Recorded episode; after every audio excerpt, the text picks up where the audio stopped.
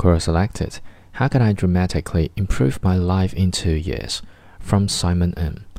Improve your life in two years is too long. I will teach you a method you can improve your life in just six months.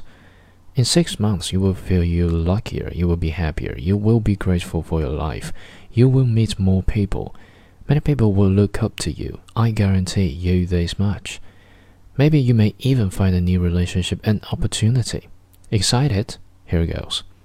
Starting this week, volunteer your time at your local religious or community center.